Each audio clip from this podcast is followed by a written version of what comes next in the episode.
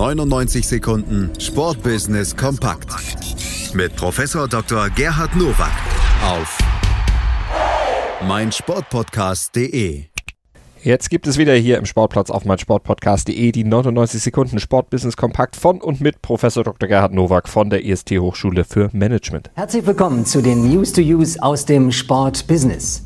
Beim Race of Champions am letzten Wochenende in Mexico City gab es zwei interessante Premieren. Zum ersten Mal trat Mick Schumacher zusammen mit Sebastian Vettel für das Team Germany an und damit in die Fußstapfen seines Vaters Michael, der mit Vettel sechsmal den Nations Cup gewann.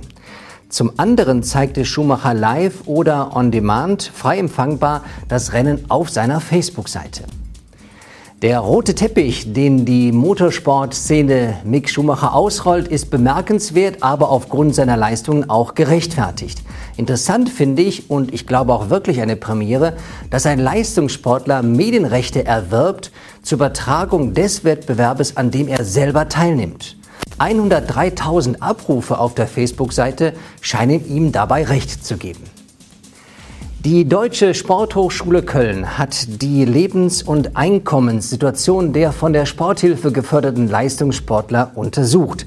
Diese absolvieren eine 56-Stunden-Woche, in der sie rund 32 Stunden für die Ausübung ihres Sportes aufwenden.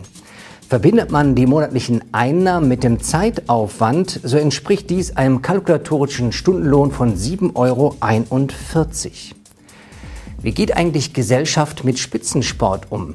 Abgesehen davon, dass Spitzensportler auch bereit sind, später ins Berufsleben einzusteigen und damit auch ihre Alterssicherung zu gewährleisten, ist wirklich die Frage, wie können wir Spitzensportlern das Gefühl und die Sicherheit geben, sich für den Sport reinzuhängen, ohne sozial abgehängt zu werden?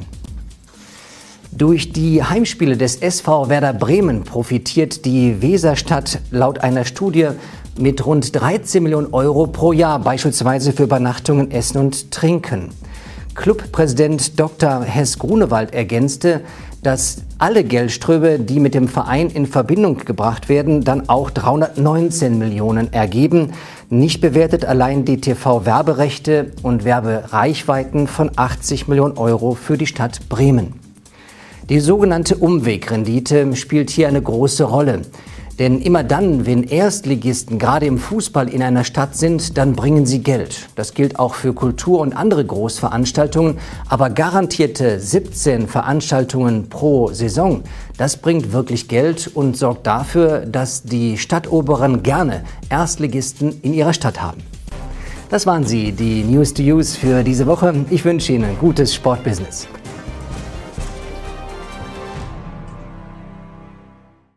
99 Sekunden Sportbusiness kompakt mit Professor Dr. Gerhard Nowak auf meinsportpodcast.de. Sportplatz mit Malta Asmus und Andreas Thies. Täglich neue Podcasts aus der Welt des Sports. Von Airhockey bis Zehnkampf. Berichterstattungen, Interviews und Fakten. Sportplatz auf meinsportpodcast.de.